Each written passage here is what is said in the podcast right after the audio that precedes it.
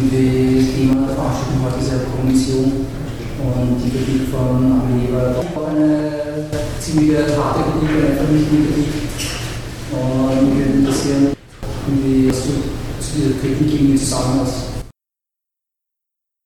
Ja, also zwei, drei Worte habe ich ja schon dazu gesagt, dass das Klassenbewusstsein anbe also ich denke, wir sind uns nicht einig über die Rolle der Theoretiker. Das ist sicher eine zentrale, zentrale Meinungsverschiedenheit. Ein anderer Punkt ist halt auch, dass dieser Text, was ist die Kommunisierung? Also erstens einmal ist das halt der Leon de Mattis, ist so, das ist so der, die Pariser Ablegung dieser Strömung, die schon von Theorie Kommunismus inspiriert ist, aber der schon so andere Wege geht eigentlich. Also zum Beispiel dieser Text wurde von Theorie Kommunist als Kommunisierung, Kommunisierung for Dummies bezeichnet. Kommunisierung for Dummies halt. Ich weiß nicht, wie heißt das auf Deutsch denn? Ich, ich, ich kann nicht Französisch, mich das nicht. Nee, das ist Englisch. Kommunisierung für, also, also ja, for Dummies. Also das sind, sind so diese Erklärungsbücher, da gibt es so Informatik for Dummies oder ich weiß nicht, wie das auf Deutsch übersetzt wird. Ja. Sie haben da einfach so als Kommunisierung für Dumme bezeichnet, dass das halt so ein Katalog ist, wo das Wichtigste so ein bisschen zusammengefasst wird. Eine Art Katechismus der Kommunisierung ja. sozusagen. Und also der Text hat eigentlich auch innerhalb des Kommunisierungsmilieus viel Kritik geerntet. Ach, ich bin nicht alleine. Und, äh, und eben das mit den sozialen Kämpfen habe ich halt auch schon gesagt, eben dass die Revolution, die kann nur aus sozialen Kämpfen entstehen. Also ich sehe nicht, aus was die Revolution sonst entstehen könnte. Und klar, ich meine, klar rechnen die meisten Leute, die in dieser Strömung sind, dass der Kapitalismus in irgendeiner Form zusammenbrechen wird oder dass zumindest der Wohlstand, den wir im Westen in der Nachkriegszeit genießen konnten, der Vergangenheit angehört und auch nicht mehr zurückkommen wird. Und eben, wenn du, wenn du dann sagst, ja, die befassen sich nicht mit aktuellen Themen, dann ist zum Beispiel der zweite Band, da geht es nur um verschiedene Aufstände, da geht es nur um verschiedene Kämpfe. Also klar, die haben die Tendenz, sich nicht sehr intensiv mit, mit wirtschaftlichen Fragen zu beschäftigen. Obwohl der Leon de Mattis hat ein Buch geschrieben über die Finanzkrise 2008, das Krisen heißt. Das interessanter ist als dieser Text, ehrlich gesagt. Und ja, das liegt halt auch, auch dran, dass dieser erste Band ist halt so, da geht es halt darum, was ist die Kommunisierung. Also es ist so, so ein Einführungsband, könnte man sagen. Der zweite Band ist dann halt über verschiedene Ausschreitungen, verschiedene soziale Kämpfe und so weiter. Und der dritte Band über Gender und Klassen, wo es tendenziell auch um soziale Kämpfe geht um soziale Kämpfe und auch um eine Analyse der feministischen Tradition also in, Frankreich. Wo ist jetzt die, den Sinn und Zweck der Theorie? Also ich bin ziemlich befriedet und noch ziemlich weit verbreitet äh, Wohlstand hier in Wien oder Österreich. Also ich weiß nicht, wie lange die Welt auf die ausgeschlossen sind, dass sie heute haben. Aber vielleicht jetzt auch gar nicht darum, dass ich ja. sage, das ist auch Fragenfrage gestellt, wo sich die Leute die Kommunikationswechsel schreiben in den ganzen Sozialkämpfen? Sitzen die hinterm Schreibtisch oder machen die Ja, das ist sehr unterschiedlich. Also zum Beispiel die Leute aus Paris, die sind sehr, sehr aktivistisch, also die nehmen wirklich praktisch an jedem jedem Kampf in Paris teil, wo es irgendwie darum geht, Arbeiter zu unterstützen oder Arbeitslose oder irgendwelche Streiks und so weiter. Äh, die Leute aus Marseille, die sind viel weniger aktivistisch, also die sind auch die meisten ziemlich alt, also so über 60 Jahre alt. Aber die haben halt, ja, die waren halt alle an diversen Streiks beteiligt in ihrer Karriere als, als Lohnabhängige. Aber es ist halt es ist halt nicht eine Konzeption der Theorie, dass die Theorie den Leuten erklärt, was sie tun sollen. Also das, das, ist, das ist für die nicht der Punkt. Weil also nicht nach, nach Handlungsanweisungen. Nee, weil du so gesagt hast, was ist der Nutzen für die Theorie, für so befriedete Räume? Also was, was bringt Sie, diese Bücher hier zu lesen? Das ist ja, Jetzt ist Public Relations echt angesagt. was dir das bringt, diese Bücher zu lesen? Vermutlich nicht viel. Du Verkaufsinteresse ja nichts. nee, ich meine, was dir das bringt, ich weiß nicht, das bringt dir, dass du dich mit, mit verschiedenen kommunistischen Positionen auseinandersetzen kannst, die halt hier nicht bekannt sind die vielleicht ein Input sein können für, für Kämpfe hier, für theoretische Debatten hier, aber, aber das, ja, das bleibt halt ziemlich abstrakt. Ich muss ehrlich sagen, ich, ich, ich bin kein Prophet, ich weiß nicht, was das konkret nützen kann. Also, ich, ich, ich glaube nicht daran, dass Theorie einen entscheidenden Einfluss auf Kämpfe hat. Ich sehe das Verhältnis eher umgekehrt wie die Operaisten, dass halt, dass die Theoretiker die sozialen Kämpfe beobachten sollten und daraus Schlüsse ziehen. Ja, aber da, da, muss ich schon fragen, warum gibst du dann drei Bücher raus? Also irgendeine Rolle musst du der Theorie, was immer jetzt du darunter verstehst, schon zusprechen, wenn du übersetzt und Bücher herausgibst. Da musst du ja schon meinen, dass das irgendwie ein Anstoß sein kann. Ja, ich denke schon, dass das ein Anstoß sein kann, dass man zum Beispiel eben, wie wir vorher diskutiert haben, dass man halt wegkommt von, von diesem ganzen Forderungskatalog und dass man, dass man aufhört, revolutionäre Politik zu konzipieren als etwas, das, das dem Staat radikale Forderungen stellen soll, die sowieso nie durchgesetzt werden. Also, also für die meisten Leute, die so in diesen Kommunisierungsströmungen aktiv sind, ist halt so ziemlich klar, wir haben überhaupt keine Forderungen. Wir, wir wollen einfach den Kapitalismus zerstören. Forderungen haben wir keine. Also du meinst, Sie haben ein Bewusstsein, dass Forderungen zu stellen ja die Akzeptanz der Gewalt ist, der Staatsgewalt. Ja, ich weiß nicht, ob die das so sehen, weil es geht eher darum, dass es halt, es bringt nichts. Es ist verlorene Zeit. Es mhm. Ja, das eine ist dort schon geleistet, möchte ich nur darauf hinweisen. Wenn man Forderungen stellt an die Politik, dann erklärt man die Politik für zuständig und sich selber für bereit, ihre Urteile und ihre Handlungen zu akzeptieren. Ja, das, das ist sicher auch so, ja. Also irgendwie würde da widersprechen ein bisschen bei dem Punkt, dass das ist jetzt nicht ganz abkauft, dass eh, wie ich gesagt sonst wird es vielleicht nicht, dass du einen Einfluss von Theorie der sozialen Bewegung negierst oder so, weil ich glaube, es macht schon Sinn, irgendwie die Sachen anders anzuschauen oder die produziert sind von, anders, von woanders, woher.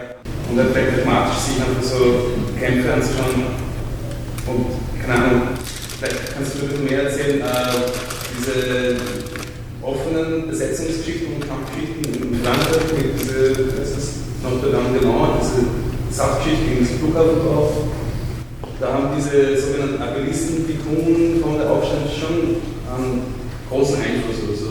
Ja. Dann denkt man schon, das macht vielleicht schon Sinn in dem Sinn, wenn es in Wien irgendwelche Freizüge offen sind, wie, wie agiere ich, wenn da irgendwelche pazifistischen Hartschreiber da sind, wie reagiere ich, wenn da eine Theoriegruppe XY sich hinsetzt und irgendeine Theorie vertreibt Also den Punkt, der glaube ich macht schon Sinn. Also gibt es da, findest du das zum Beispiel gut, dass dann äh, so die Kunden kommen der Hauptstandtheorie-Gruppe einen großen Einfluss auf diese Landbesetzung? Das ist ein Spaß, oder? Ja, ich weiß nicht, was ich davon halte. Also ich persönlich verspreche ich mir daraus auch nicht viel. Also klar, ich, ich verstehe die Leute vom Nord, dass die auf ihrem Bauernhof bleiben möchten und weiterhin dort wohnen möchten und dass die nicht möchten, dass ihr Land, wo sie aufgewachsen sind, mit einem Flughafen zugepflastert wird. Das ist erst einmal ja verständlich auf der anderen Seite ist dann halt so dieser aktivistische Gestus, dass man dorthin geht und das Gefühl hat, ja, das, das sind jetzt Leute, die machen einen Kampf und, und die werden das nie auf die Reihe kriegen, wenn halt wir erfahrenen Aktivisten jetzt nicht dorthin reisen und ihnen zeigen, wie das geht. Das finde ich sehr prätentiös. Also, klar, ich bin, ich bin froh, ich, ich sage immer so, jeder Vorwand ist gut genug, um, um ein bisschen Zeug zu trashen und für Ausschreitungen. Das, klar, ich freue mich auch, wenn es dann in Nantes Demos gibt für Notre Dame de Lande und die Leute alles trashen. Das stört mich ja nicht, das ist ja schön, aber ich erhoffe mir aus dem einfach nicht viel. Also das ist dann halt der, der Ansatz von den Appellisten, die sich wirklich so einbilden, ja, wir machen jetzt da eine Kommune und so weiter. Ich denke, irgendwann, also wenn der, wenn der Staat das wirklich räumen will, dann kann er das räumen. Das scheint bis jetzt noch nicht die oberste Priorität zu sein. Und ich habe schon das Gefühl, dass so soziale Kämpfe, die, die müssen breiter sein. Man, man kann nicht glauben, dass irgendwie ein paar Bauern im abgelegenen Tal, dass man die nur genug radikalisieren muss und dass dann daraus die Revolution entsteht. Also das halte ich für ziemlich illusionär. Da würde ich widersprechen, weil es wenige Leute zu den Bauern radikalisieren und die Bauern durchaus wenigstens dieser. Kannst du ein bisschen lauter sprechen? Auch Unterstützung. Schon damals die Bauern Unterstützung gesucht haben, nicht die Appellisten, die für die Bauern Es gab damals schon besetzte Häuser auf dem Feld, auf dem Areal und es gab schon ja, das Kontakte zwischen Bauern und eben Aktivisten. Und es war auch sehr heterogen, es gab nicht nur Anarchisten und Bauern, sondern es gab alle möglichen von ökologischen und sozialdemokratischen Bewegungen und sonst irgendwas. Nee, das ist sicher nicht falsch, aber. Du stellst es ein bisschen einfach darauf. Vorher hast du irgendwas über die Banlieues gesagt, die zu den Studentenprotesten hingegangen sind. Sorry, aber das war bestimmt nicht so. Zu welchen Prozessen? Zu den Studentenprotesten. Die wären gekommen und hätten, äh, die Banlieusarbeiter wären gekommen und hätten die, die Studenten äh, irgendwie verklopft. Oder irgendwas. Doch, also. Das ist auch sehr verantwortlich. Also wenn du mir deine E-Mail-Adresse gibst, kann ich dir Links dazu schicken und Belege. Aber vielleicht, wenn du es weißt, sag, was wirklich passiert ja. ist. Das ist einfach. Ja, klar gibt es äh, Konflikte zwischen etwas äh, gut situierten Studenten, die teilweise im Milieu auch als bürgerlich angesehen werden, und zwischen äh, Leuten, die aus dem Milieu kommen und seit, äh, seit jeher marginalisiert und äh, ausgeschlossen werden aus der Gesellschaft. Klar gibt es da ein Spannungspotenzial so vereinfacht darzustellen, ist auch ein bisschen schwierig, weil es schon damals ein Protest war und auch viele aus dem Banlieue nach Paris gekommen sind und da demonstriert haben. Und außerdem gab es auch innerhalb des CPÖs ziemlich heterogene Gruppen, die ganz unterschiedliche Ziele äh, nachgegangen sind. Da gab es auch die, die konservativen Studentengewerkschaften, die teilweise ganz andere Protestformen und Ziele hatten als jetzt vielleicht mehr etwas oder anarchistische Gruppen, die da auch reingekommen sind. Ja, das beschreite ich ja nicht. Aber der Punkt ist einfach, dass die, die Leute aus den Banlieues zu einem sehr großen Teil, die haben diese Proteste nicht unterstützt. Also das, das war denen egal. Um was es gegangen ist, ist doch nur, und das können wir hier in Österreich auch beobachten, dass es immer gelingt, und da wird ja auch einiges dafür getan, die, die zum ausgesteuert sind, die Arbeitslosen aufzuhetzen oder beziehungsweise die in Arbeit stehenden gegen die Arbeitslosen. Also gegen eben diese zwei Gruppen von Proletariern, die einen, die benutzt werden, die anderen, die überflüssig sind, gegeneinander aufzubringen. Das, das ist leider etwas, was Medien und Parteien und Gewerkschaften immer gut gelingt. Zumindest bei uns hier. Also ich weiß nicht, von Frankreich kann ich nicht sagen. Tendenziell auch. Das ist genau die oder eigentlich ein unglaublich lustiger Punkt sein, also der scheiß Schwäche von der Theorie und der Analytik. Sie meckert die ganze Zeit gegen irgendwelche Zustände, gegen eine angeraumte Wirklichkeit, die vor absoluten Zeit zieht. Also es immer noch eine plurale Wirklichkeit. Die Kommunikationsdebatte und die ganze Geschichte außenrum, das ist ein kleiner Tropfen, der einfach Möglichkeiten aufzeigt, und zwar in der Praxis Hand in Hand gehen mit der Theorie und, und natürlich der soziale Aufstand oder die soziale Revolte oder die Revolution, das ist nämlich für mich der Ort und die Jenseitsvertröstung, die wird nicht stattfinden. Sich halt einfach Leute zusammen, die irgendwas probieren und sitzen nicht in einem stillen Kämmerchen und erzählen irgendwas von der Revolution und von dem bösen Staat, dem bösen Kapital und der Beherrschung der Welt. Also, ich finde das eigentlich was Positives. Ich hätte noch mal eine Frage, um mein Verständnis zu dieser Theorie der Kommunikation irgendwie ähm, zu verbessern, weil irgendwas schließt sich bei mir so, wie du das vorhin noch dargestellt hast, mit dem Streit zwischen der Gruppe, die Grünen oder diesen Aktivisten und, und also es geht um eine Revolution nicht für den Kommunismus, sondern durch den Kommunismus. Und dann war quasi jetzt immer die Kritik an, an diesen Aktivisten oder dieser Grünen-Gruppe, dass die quasi in dem, was sie tun, dieses, man muss irgendwie hier jetzt irgendwas aufbauen, Strukturen schaffen, dass das irgendwie vollkommen überbewertet wird und dass das kritisiert wurde und das Theorie ist. Und jetzt frage ich mich aber, wie ist es dann möglich, quasi durch den Kommunismus in den Kommunismus zu kommen, wenn man quasi sich selber die Straße wegzieht, indem man sagt, naja, also wo sind dann Ansätze hier jetzt? Das ist ja so die Frage. Ja, der Punkt ist halt, dass für Theorie Kommunist und die anderen, also das wird eigentlich von allen geteilt, ist das Problem, dass, dass dieses Experiment mit Darnak und so weiter, das ist einfach, das abstrahiert von jeglicher sozialer Konfliktualität und ich meine, es sind auch Leute, die sehr von postmodernen Theorien, Deleuze, Lyotard, äh, Foucault, Agamben und so beeinflusst sind. Und für die Klassenkampf, das, das gibt es gar nicht. Also das hat überhaupt keine Bedeutung. Es, sind, es gibt einfach so die Einheit von all die netten Linksradikalen, die kommen jetzt halt zusammen und machen eine Kommune und sind ganz nett zueinander. Und dann gibt es irgendwo überall solche Kommunen und dann gibt es die Revolution. Aber ja. Äh, warte, das habe ich jetzt nicht, warte, Entschuldigung, das habe ich jetzt nicht verstanden. Das ist jetzt die Kommunisierung oder nicht? Die Vertreter der Kommunisierung, die, die sehen das so?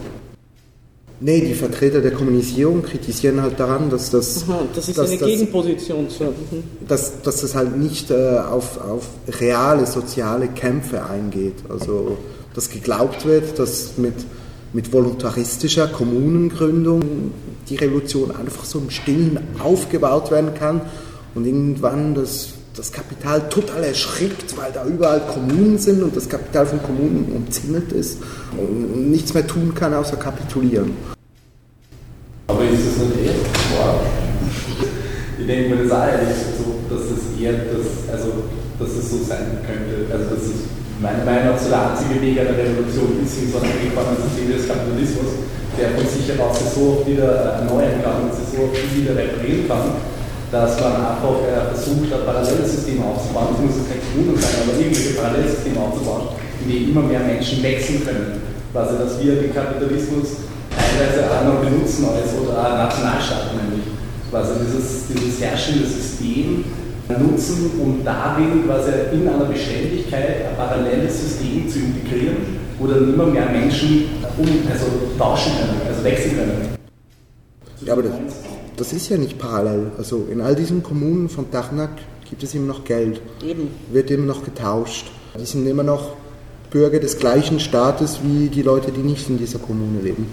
Also das ist dann halt einfach, man, ist, man macht ein bisschen Genossenschaften, Kooperativen und so. Und, aber man kann, man kann den kapitalistischen Zwängen nicht einfach entfliehen, indem man eine Kommune gründet. Das, das ist so der Punkt. Ich glaube, es ging damals bei Tanak nicht so sehr, eine Kommune am Land zu bilden, die irgendwie ohne Geld und irgendwie autark lebt oder irgendwas, sondern es ging um eine Basis am Land zu haben. Und um ein Netzwerk aufzubauen, was sich außerhalb eines urbanen Raums bewegt wie in Paris, wo einfach es extrem schwierig ist, langfristig irgendwas zu organisieren, überhaupt irgendwie Gruppen zu haben, die einen irgendwie langfristig unterstützen und auch überhaupt den ständigen Kleinkrieg, den es irgendwie in Paris gibt, zwischen den verschiedenen Gruppen zu entfliehen einfach.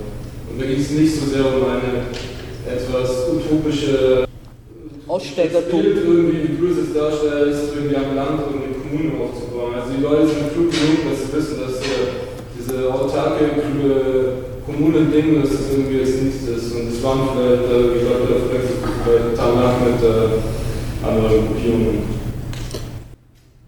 Ja, aber das ich bin kein Tanak-Vertreter oder Verteidiger, auch wenn es sich vielleicht ein bisschen in der Rolle wiederfindet. Aber ja, aber der Punkt ist, der Punkt ist halt, dass das im Aufruf zum Beispiel, zum Beispiel ziemlich klar so postuliert wird. Nachher klar, die Realität auf dem Plateau. Ja. Kennst du die Gruppen, warst du mit denen noch zusammen oder liest du nur die Sachen von denen? Ich kenne einen Teil davon, ja. Ich kenne nicht alle, weil das sind ziemlich viele. Aber was damals in Paris passiert ist, wissen jetzt zum Beispiel die Leute, die Marxisten und äh, die, die, die Appellisten, wie man es heute nennt. Meine, die waren ja früher alle zusammen und früher haben die ja zusammen äh, auch äh, Sachen gemacht in Paris. Bis zu einem gewissen Zeitpunkt, wo sie eben auch viel Persönliches, glaube ich, in, äh, reinkam, was diesen Spaltungen hervorgetreten hat. Und es war nicht nur was Theoretisches, sondern da ging es ja auch sehr viel um konkrete Sachen, um Politisches, um Aktionen. Und äh, Sachen, die einen unterstützt haben, die anderen nicht. Und das Theoretische, ich glaube, das war erstmal zweitrangig, so wie ich das kenne. Ja, ich, ich weiß auch nicht, ob das irgendwie hier eine Hierarchie zwischen Theorie und persönlichen Konflikten. Also die persönlichen Konflikte spielen ja immer irgendwo mit bei solchen Spaltungen. Das ist sicher so. Und äh, der Punkt ist ja auch zum Beispiel in Tarnac auf dem Plateau gibt es auch sehr viele Leute, die. Entschuldigung, wo ist denn das überhaupt genau ungefähr? Das ist so in der Nähe von Clermont-Ferrand. Mhm. So und, und auf diesem Plateau gibt es auch viele Leute, die, die theoretisch nicht einverstanden sind mit, mit Julien Coupa und, und den anderen. Die zum Beispiel sagen, nee, man kann nicht sagen, der Klassenkampf gibt es nicht und so. Also ich bin einverstanden mit dir, das ist ziemlich was Heterogenes, was, was dort geschieht. Das stimmt. Beziehungsweise die ursprünglichen Leute, von, die nach Tarnac gegangen sind, die leben da eh nicht mehr. Die sind mittlerweile, da gibt es noch diese Farm, aber die, äh, ja, sowas wie Julian, wie du jetzt sagst, der lebt da eh nicht mehr. Der ist mittlerweile schon längst, äh, keine Ahnung, der ist ein kleines Farm. Also soweit ich weiß, lebt er noch dort, aber Er lebt in den Dorf, aber nicht auf der Farm. Also dieses Kommunenprojekt, so wie du es darstellst, glaube ich, ist nicht vorrangig für ihre politische Agenda. Auf jeden Fall haben sie das theoretisch so postuliert. Nachher, ob das vorrangig ist für die politische Agenda oder nicht, das kann ich ehrlich gesagt nicht beurteilen. Das ist so. Ja, wollte ich noch kurz zu dir anknüpfen. Du, hast vorhin gemeint, was man daraus mitziehen kann, aus diesem äh, theoretischen Ding. Und ich glaube, also gerade was die Appellisten anbelangt, ich meine, theoretisch, ob man da jetzt irgendwie dafür stimmt oder nicht, ist ja auch egal. Aber wo sie auf jeden Fall erfolgreich sind, ist, dass sie ein gewisses Netzwerk äh, geschaffen haben, das wirklich überlokal, also sozusagen national oder sozusagen übernational, also mit Kontakten nach Spanien und überhaupt mit Amerika, irgendwie sich so weit ausgeweitet hat, dass schon einfach äh, politisch auch eine, eine wirkmächtiges Netzwerk ist, was eben dann zu bestimmten Ereignissen sich eben manifestiert, wie eben ja, das CPÖ oder jetzt äh, vor zwei Wochen ist irgendwie ein Typ in Frankreich erschossen worden oder umgebracht worden den Kampf. Und da ist jetzt auch wieder zum Beispiel in Toulouse große, große Demos und Proteste und es geht schon viel auch von den sogenannten Appellisten aus, die halt da mittlerweile ziemlich gute Netzwerke einfach haben und ziemlich gute Kanäle Mobilisierung. Deswegen dann sozusagen nicht nur was Theoretisches, sondern auch was, was in die politische Praxis erlebt wird. Aber das haben ja nicht nur die, also das haben auch die Insurrektionisten, das haben auch radikale Kommunisten, also es gibt diverse verschiedene Gruppen, die weltweite Netzwerke Ja, haben. aber Sie sind schon was, Sie sind schon jemand, der jetzt da extrem drauf Wert legt, was über Netzwerk steht. Aber ich habe den Eindruck, dass er für andere revolutionäre Strömungen, das, also das war ja immer was Wichtiges eigentlich. Na, Aber weil du ja vorhin auch auf die Appellisten eingegangen bist und mehr oder weniger gesagt hast, die haben einen PR-Guide gestartet mit der französischen Regierung. Nee, das äh, war ja nicht war gewollt. Ja, Klar. ja, aber es ist ein bisschen so Es herübergekommen. ist auch offensichtlich, dass es nicht die waren, die das gemacht haben. Das ist mittlerweile ziemlich klar. Aber, aber dass man vielleicht den Unterschied, soweit ich das verstehe, ich, nur aus dem, was ihr erzählt, sehen die das schon so, dass sie eingreifen wollen in diese sozialen Kämpfe, während also zumindest der Text, den ich gelesen habe, der hat das nicht vor. Ja, aber das Lustige ist, dass eben genau die Leute sind, die am meisten aktivistisch tätig sind, die diesen Text geschrieben haben. Aha. Okay, dann habe ich das falsch verstanden. Ja, aber, das, was, ist, der- aber was ist der Gegensatz zwischen diesen Appellisten und, und den Vertretern der Kommunisierung? Das hast du ja irgendwie doch angedeutet, dass die miteinander nicht grün sind. Das ist mir noch nicht klar, wo jetzt da, äh, der Unterschied ist. Also ich meine, der, der theoretische Gegensatz ist halt vor allem, dass die Appellisten glauben, der Kommunismus kann innerhalb des Kapitalismus aufgebaut werden. Der, der, der grundsätzliche Gegensatz ist, dass die Appellisten glauben, der Kommunismus kann innerhalb des Kapitalismus aufgebaut werden. Während für Theorie Kommunist und die anderen es klar ist, dass der Kapitalismus muss zerstört werden, damit es Kommunismus geben kann. Aber inwiefern ist das anders, als zu sagen, der Kommunismus kommt mit der Revolution?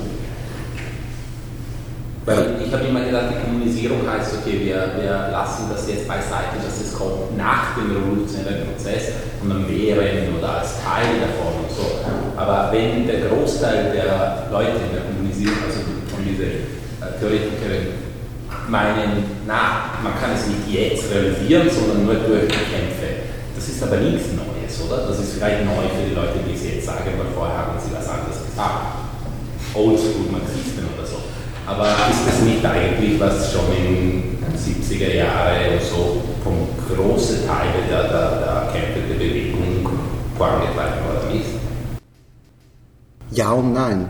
Weil das Neue ist halt, dass man nicht mehr, dass nicht mehr darum geht, irgendwie zum Beispiel Räte aufzubauen oder irgendwas selbst zu verwalten und so weiter, sondern dass das halt in gewissem Sinn die einzige Perspektive ist Zerstörung.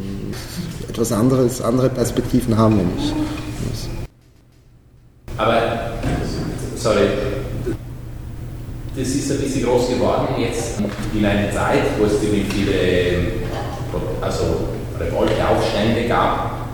Jetzt der Großteil von diesen Aufständen ist entweder, was weiß ich, in, in Nordafrika und so ist dann Faschismus oder was auch immer, wie man es nennen will, in Ägypten und so gekommen. In Griechenland, also die Leute, die ich kenne, sind sehr pessimistisch, also quasi die